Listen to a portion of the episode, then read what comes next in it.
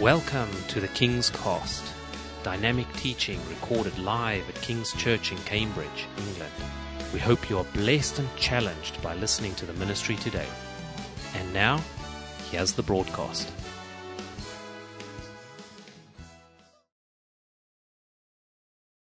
Bueno, eh, todos dirán, pero ¿quién es Barto? Muchos de ustedes no conocen, muchos de ustedes lo conocen. Entonces, él nos va a decir un poquito un relato de su vida, cómo llegó a Cristo, cuánto lleva de cristiano y qué hace hoy en día. Y, y cómo él es inglés, yo pienso, ¿no es cierto? Y está hablando español, eso es algo muy lindo para nosotros. Entonces, yo los dejo con Barto para que ellos nos compartan. Buenas tardes, hermanos. No sabía que iba a darles la historia de mi vida, pero en pocas palabras, nací. ¿Te vas? Bueno, Ah, nací aquí en Cambridge hace muchos años y llegué a ser creyente en, en el Señor Jesucristo cuando era estudiante en la universidad aquí.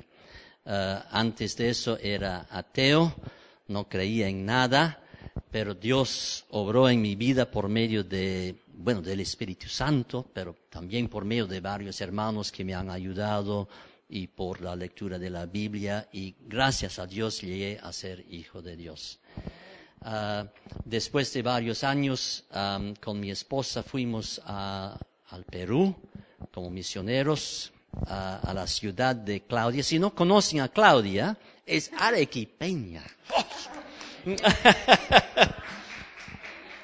y todos aquí saben que tu ciudad es la ciudad más importante del mundo y tu país es el país querido. Entonces, para, para mí, después de Cambridge, Arequipa en el Perú es la ciudad que está en mi corazón. Ah, ¿Es suficiente? nos gustaría saber qué haces hoy en día, qué estás haciendo. Ah, trabajo en el Ministerio Cristiano entre estudiantes del extranjero que están aquí en Cambridge. Todos sabemos que todo el mundo viene a Cambridge y con un equipo de otros hermanos estamos ocupados en ese ministerio.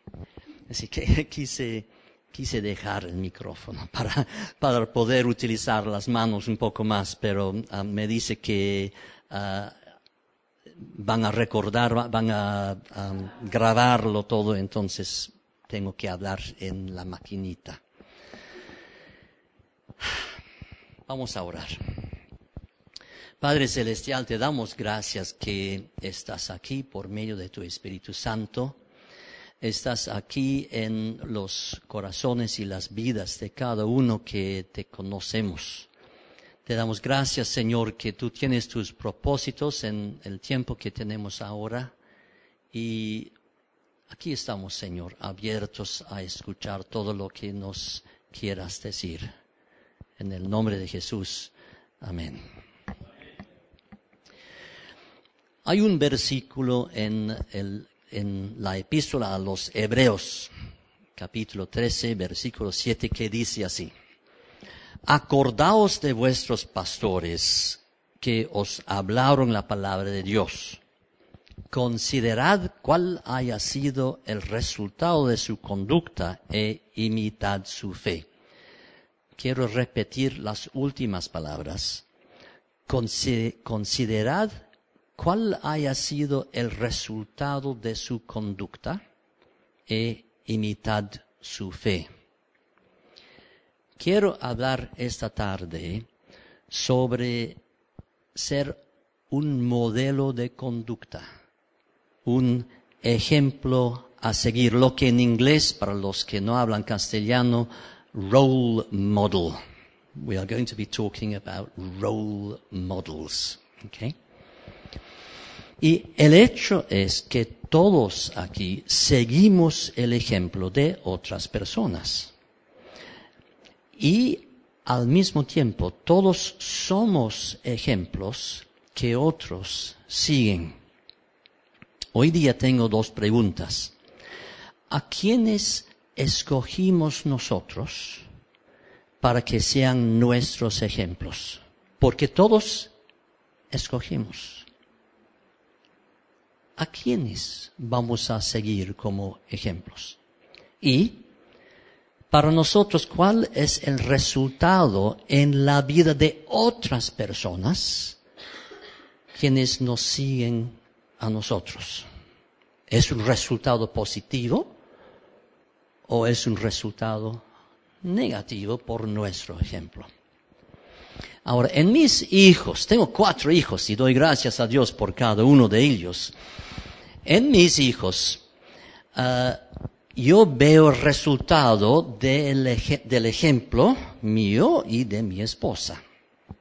En cada uno de ellos veo un deseo profundo a seguir a Cristo, al Señor Jesucristo.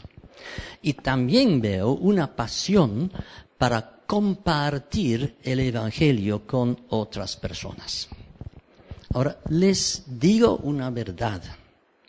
No les enseñé estas cosas con mis palabras. Nunca les dije, hijos míos, ustedes tienen que predicar la palabra.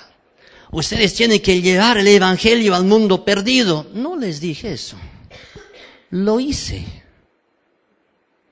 Lo hicimos nosotros, mi esposa y yo, y nuestros hijos lo han aprendido por nuestro ejemplo.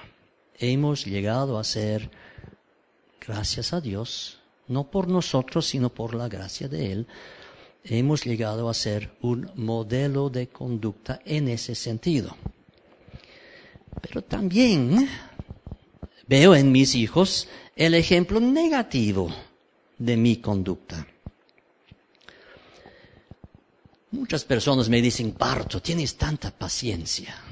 La gente que me dice así no me conocen, ¿no?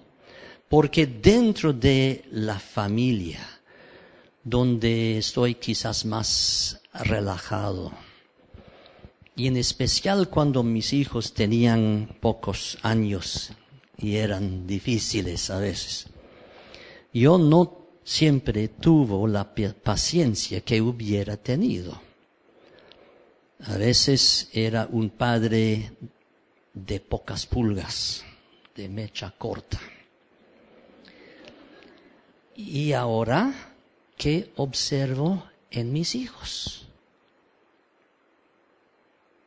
Me duele muchas veces ver en mis hijos que también tienen mecha corta y pocas pulgas. Se irritan. El tono de la voz no es como debe ser. Y reconozco que me están imitándome a mí. Soy un ejemplo a seguir de una manera positiva y de otra manera negativa.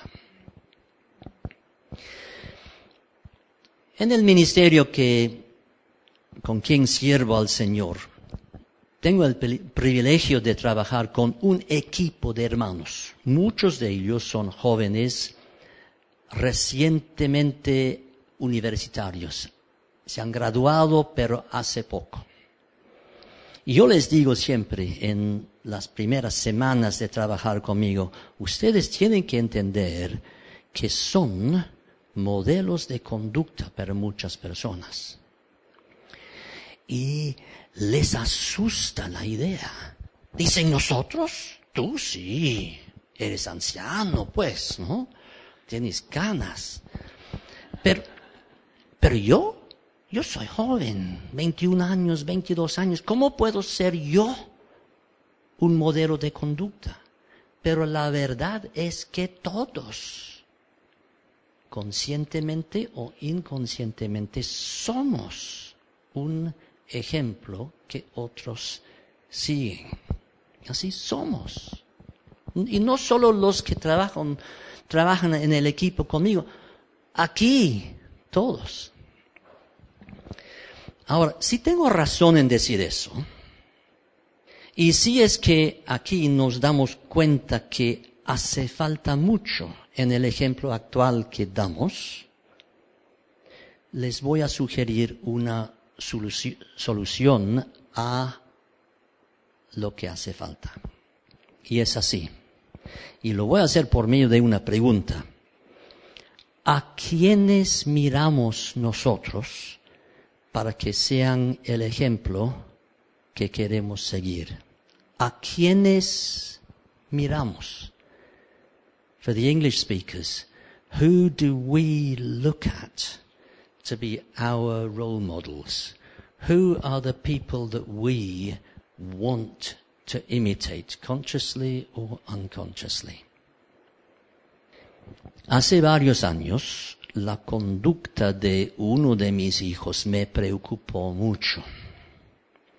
La moda en ese entonces para los adolescentes, en, después de escuchar cualquier corrección, la moda fue contestar, whatever. No sé cómo traducirlo, cualquier cosa. ¿Qué me importa? Whatever. Lo que me dices no me importa en absoluto. Hijita, dice mi esposa, hijita, tu cuarto está en un desorden terrible. Whatever. Entonces yo, hijita, hablaste mal a tu mamá con lo que dijiste. Whatever. ¿Qué me importa? ¿No? Así habló una de mis hijas. Al mismo tiempo tenía otra costumbre. ¿Conocen la L? Loser, loser, fracasado, debe ser F en, en castellano, no, no, sé cómo se hace, ¿no? Estamos jugando algo y uh, ella gana, otros pierden, loser. Uno deja caer algo al suelo, jaja, loser, fracasado. Terrible, feo. ¿De dónde vino esta conducta? Mi esposa nunca ha dicho loser. Yo no digo whatever. Es que ella miraba los programas en la televisión y ella escuchaba de sus compañeros en el colegio ciertas maneras de vivir y de hablar. Y ella quiso ser como ellos era de moda, era así somos nosotros los adolescentes. Y les tomó como ejemplo. ¿A quiénes miramos nosotros? ¿A las estrellas del mundo de la música o del deporte? ¿A los llamados celebrities en la televisión? ¿Queremos nosotros tener la misma ropa como ellos? el mismo cuerpo como ellos, la misma fama como ellos, el prestigio. Miramos a los personajes en las telenovelas, somos, son ellos el ejemplo para nosotros. Alguien me hace daño, le hago daño yo. ¿Es el ejemplo que miramos? Para los que somos cristianos, debemos tener mucho cuidado a quién miramos como ejemplo. Y es evidente que si somos seguidores verdaderos del Señor Jesucristo, es evidente que miraremos al ejemplo del Señor Jesucristo. Espero que lo hagamos todos. La verdad es que muchas veces el ejemplo del Señor Jesucristo nos, nos parece tan alto que nos es difícil seguirlo.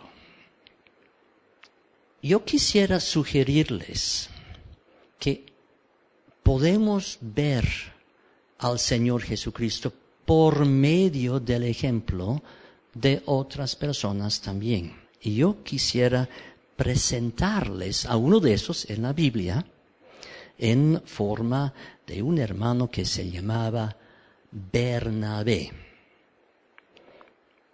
¿Lo conocen? ¿Conocen a Bernabé? No es tan conocido, son pocas palabras que hablan de Bernabé, pero son pocas riquísimas llenas de sentido muy, muy importante y vale la pena conocerlo. Hechos. Ahora, si tienen Biblia, muy bien veo una Biblia ya. Hechos capítulo 4. Ahora no sé si tengo la misma versión que ustedes, pero es lo que tengo aquí. Es la Biblia de mi, mi hija. Regalé mi Biblia española hace varios años y no la tengo ahora. Hechos 4 y versículo 22 hasta 27. Era el tiempo de la iglesia nueva en Jerusalén. Oye, ¿está, está allá? ¿Va a aparecer? 32 hasta 37, perdón.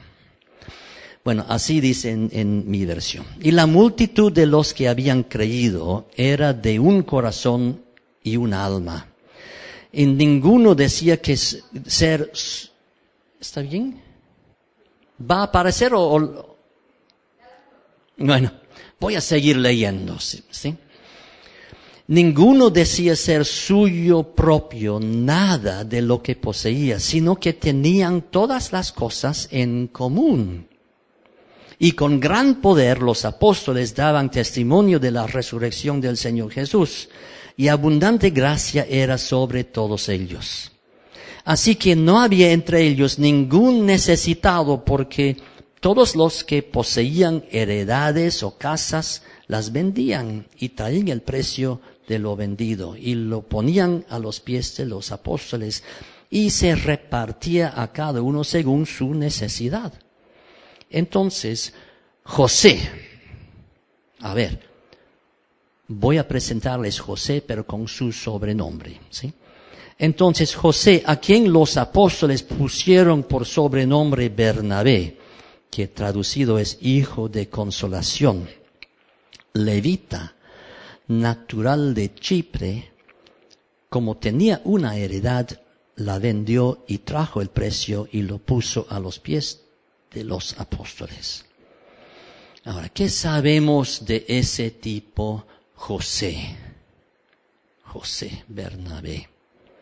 Bueno, sabemos ciertas cosas y también podemos deducir muchas cosas más.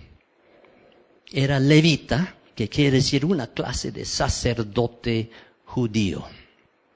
Era de Chipre, que es una isla en el mar Mediterráneo, uh, al oeste de Israel.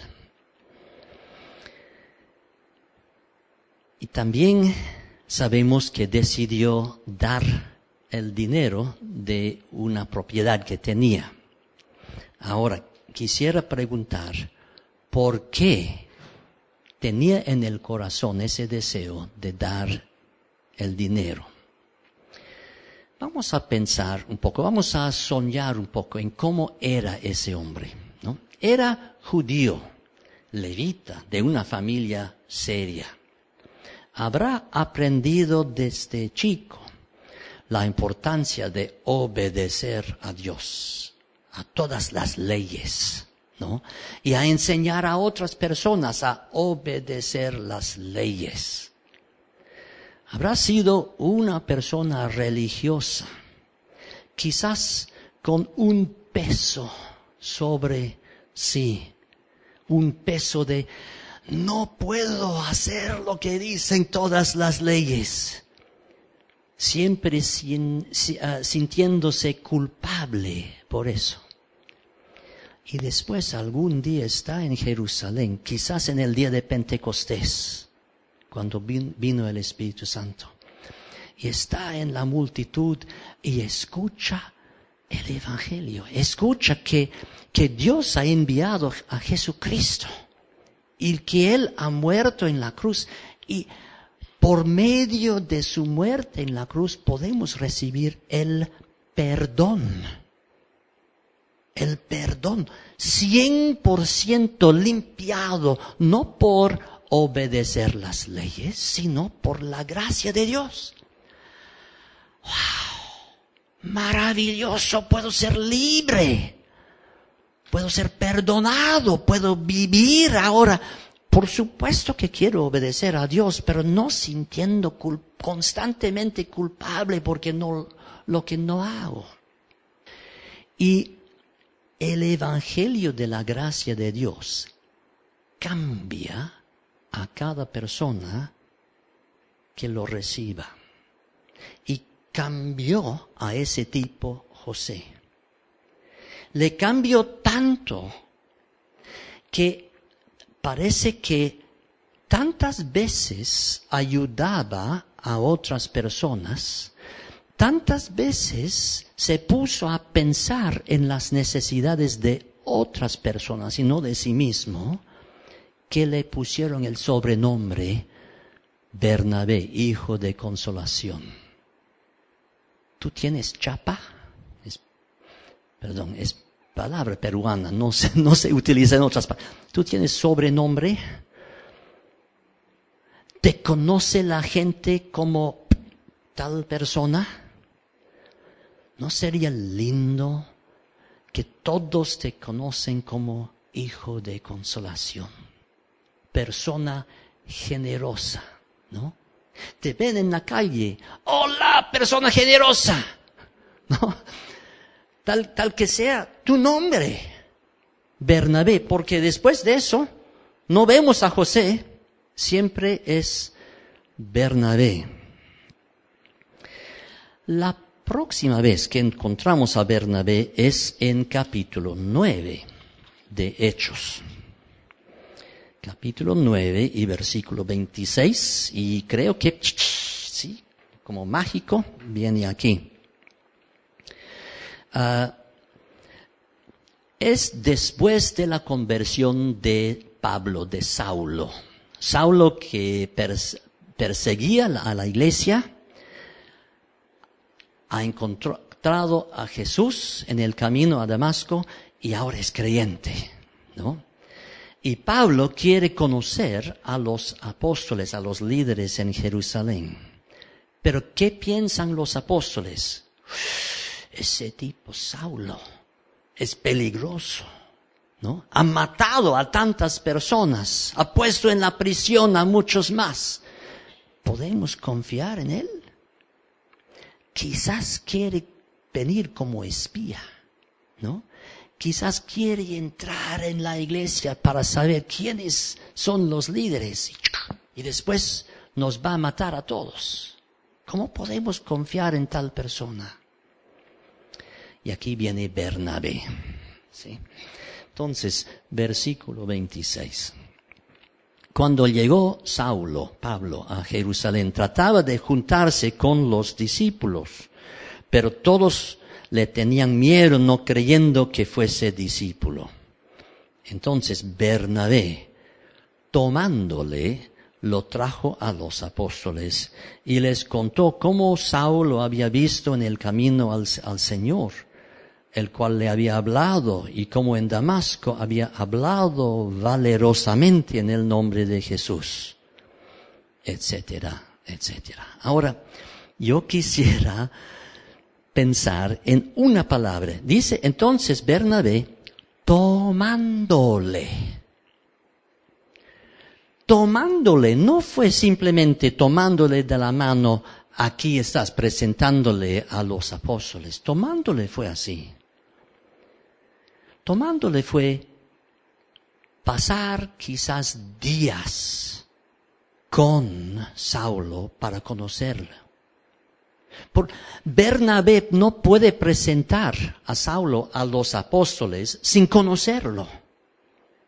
Él tuvo que pasar tiempo con él. Él tuvo que hacer preguntas. Ah, y Saulo, cuéntame cómo pasó eso. Ah, ¿y qué harías tú ahora en tal situación? Ah, sí, interesante. ¿Y qué sabes del Señor Jesucristo? Ah, muy bien. Pare Uy, es creyente verdadero. Ya veo la gracia de Dios en esa persona. Puedo presentarle a los apóstoles, a, a los líderes, con confianza. ¿Ves el carácter de Bernabé? Muchos de nosotros formamos opiniones de otras personas así. Muy rápido. A esa, a esa persona se puede confiar. Ese, pues, no. Y tenemos la idea que no puedo cambiar de idea yo. Si ya he decidido que tal persona no es de confianza, nadie puede cambiar como pienso.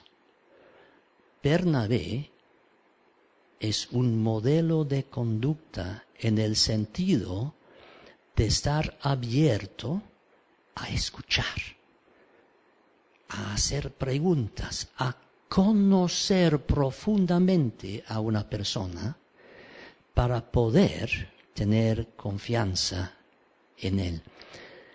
Pensemos un momento, hermanos.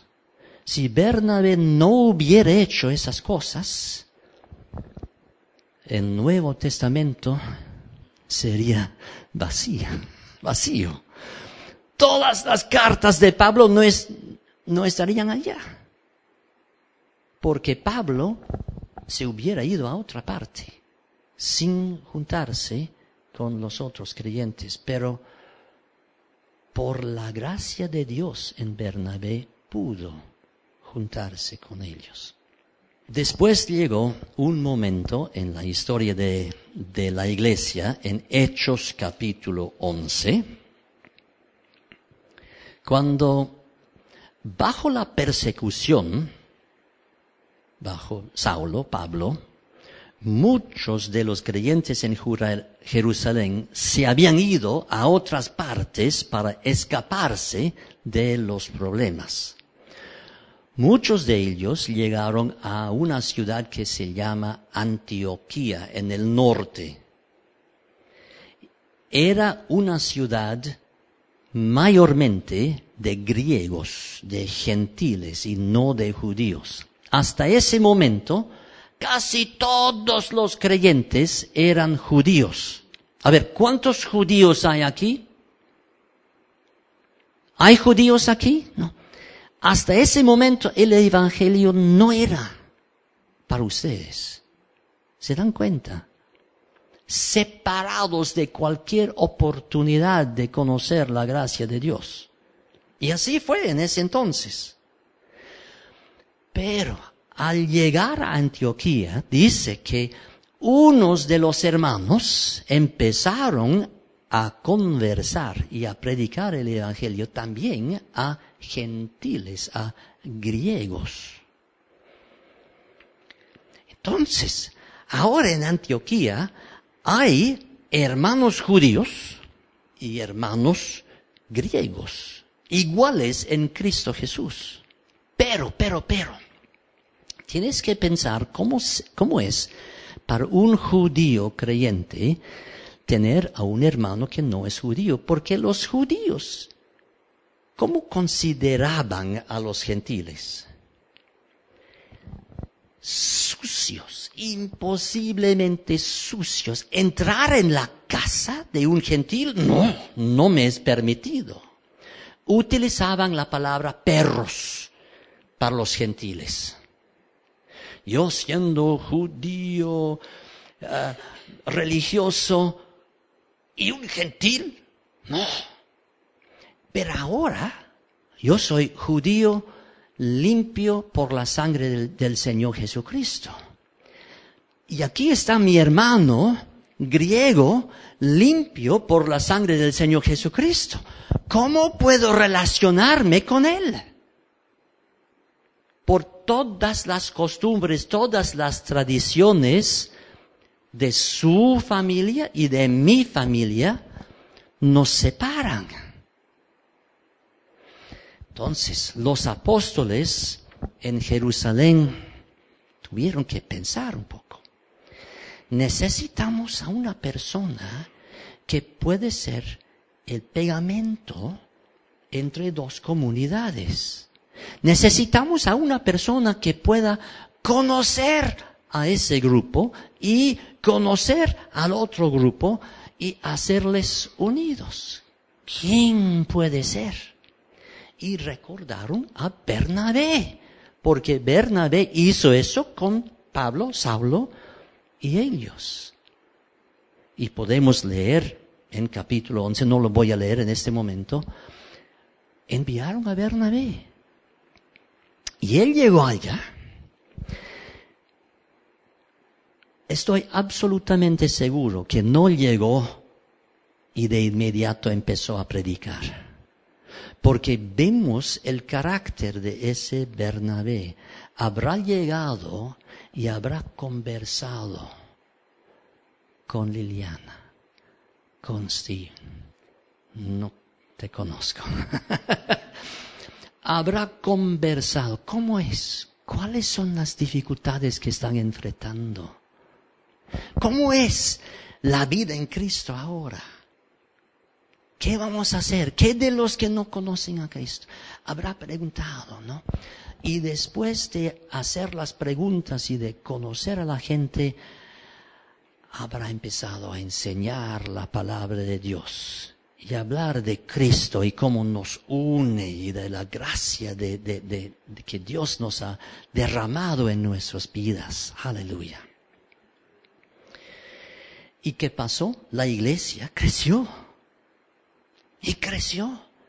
Y siguió creciendo. Y Bernabé tuvo problemas. ¿Qué hago? La iglesia está creciendo. Yo no puedo conocer a cada uno. Yo, yo no puedo seguir enseñando a tantas personas. Necesito ayuda. Pensó que, ajá, Pablo. Ahora Pablo se había mudado más al norte, a Tarso su tierra. Y Bernabé pensaba, si, si necesito ayuda, Pablo será la persona con los dones de Dios para ayudarme. Hizo algo interesante.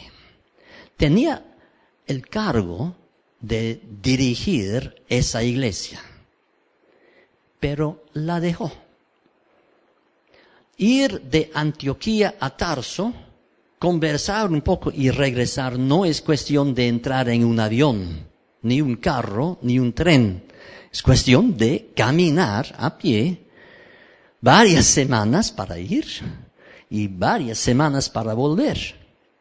Pero se dio cuenta de la importancia de tener a una persona idónea para trabajar con él. Dejó el cargo fue a buscar a Pablo y volvió. Pasaron varios años, la iglesia creció y creció y creció y maduró. Y el, Espíritu Santo habló y dijo, vamos a empezar ahora una uh, viajes de misión para ir a las ciudades donde nadie conoce a Cristo, nadie será totalmente nuevo en esas partes. ¿A quiénes podemos enviar? Necesitamos a una persona, un volcán, uno que tiene que predicar. Será Pablo. Pablo que dijo, ay de mí si no predico el Evangelio. Pues era un volcán. Pero los volcanes necesitan a otras personas para, para trabajar juntos. Personas quizás más dulces, personas que escuchan más que hablar. Y Bernabé era esa, esa persona. Ahora, si leen en Hechos 13, al comienzo, los dos compañeros eran Bernabé y Saulo. Bernabé y Saulo fueron, hicieron tal cosa. Bernabé y Saulo, Bernabé, y de repente cambia. Y es Pablo y Bernabé, Pablo y Bernabé. ¿Qué pasa aquí? Parece que el líder principal empezó siendo Bernabé, pero después de poco tiempo, el líder principal fue Pablo. ¿Qué hizo Bernabé? Vemos que se quejó. Seguramente hubo una lucha interna para cualquier persona en esa situación habrá una lucha interna, pero vemos que Bernabé, siguiendo siendo el compañero de Pablo, aunque no era ahora la persona de prestigio, el líder, sino número dos. Hay muchas cosas más, son no muchas, pero hay más cosas sobre Bernabé en el Nuevo Testamento y les recomiendo que busquen esas cosas, porque lo que vemos en es, ese hombre de Dios es un carácter que pueda ser un ejemplo muy, muy positivo para nosotros a seguir.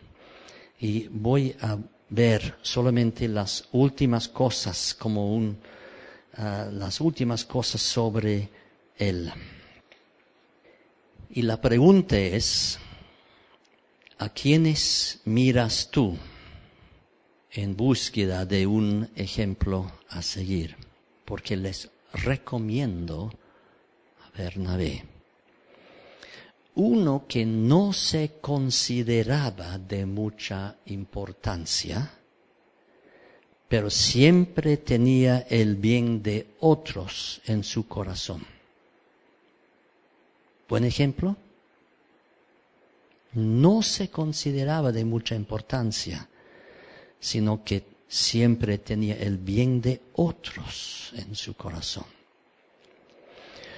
Uno que sabía escuchar a otras personas. Hay, no les conozco a todos, pero somos muchos que hablan, ¿no? Nos gusta a muchos de nosotros, pero Bernabé era capaz de escuchar, no solamente escuchar pasivamente, sino escuchar para conocer. Es algo diferente. Uno que podía ser el pegamento entre personas con la tendencia de no relacionarse bien. Siempre habrá personas que no se relacionan bien necesitamos a los que puedan ser el pegamento en un grupo, en la confraternidad. Bernabé es un ejemplo para nosotros. Era un hombre de espíritu generoso, no solo con su dinero, sino con su tiempo, con su corazón. Uno que reconocía el papel correcto para sí mismo, Dios me está llamando a hacer tal cosa, pero también reconoció los dones de otros y fue listo a perder prestigio personal para poder servir mejor a su Señor Jesucristo. Un ejemplo a seguir para nosotros, estar dispuestos a perder el prestigio personal para poder mejor servir a Jesucristo y levantar a otros para que ellos puedan servir mejor. No es sorpresa para mí que tal persona recibió la chapa, el sobrenombre hijo de consolación. Y si tú pides a Dios, que te dé el mismo espíritu. Y si tú tomas a Bernabé como ejemplo a seguir, ¿a quiénes bendicirás con tu ejemplo? Porque si tú sigues ese ejemplo y llegas a ser, llegas a ser un ejemplo del mismo valor para otros, bendecirás a muchas personas. Thank you for listening, and we trust that the Word of God has inspired you today. For further information about King's Church, or to access our large archive of other recordings, go to www.kingscambridge.org. If you're listening on iTunes, We would love you to leave us some feedback. God bless and goodbye.